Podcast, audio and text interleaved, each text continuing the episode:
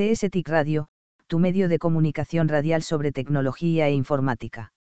Se estima que la serie, El juego del calamar, el mayor lanzamiento de la serie original de Netflix, tiene un valor de casi 900 millones de dólares para el gigante del streaming, informó Bloomberg News a última hora del sábado, citando cifras de un documento interno de Netflix.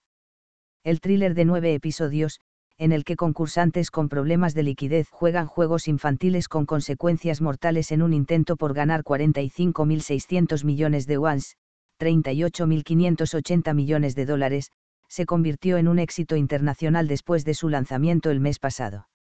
En comparación con su valor neto estimado, la producción del programa costó solo 21,4 millones de dólares, dijo Bloomberg.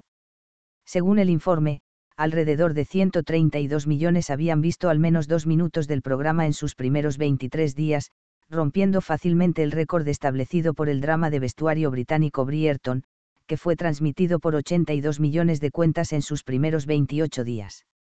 Netflix había anunciado anteriormente que el programa había acumulado 111 millones de fanáticos, pero Bloomberg dijo que esas cifras se basaban en datos un poco más antiguos.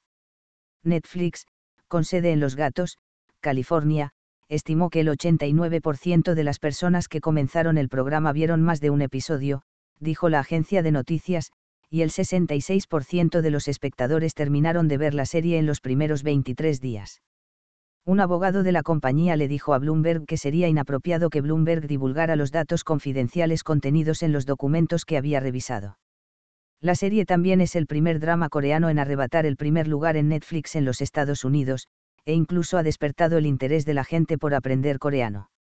En China, donde Netflix no está disponible sin una VPN, una panadería de Beijing ha introducido en su tienda un desafío de confección de dulces con el tema de juego del calamar. El programa incluso ha generado comentarios positivos del fundador de Amazon, Jeff Bezos, y el multimillonario calificó el trabajo de impresionante e inspirador. El servicio de transmisión de Amazon Prime Video compite con Netflix.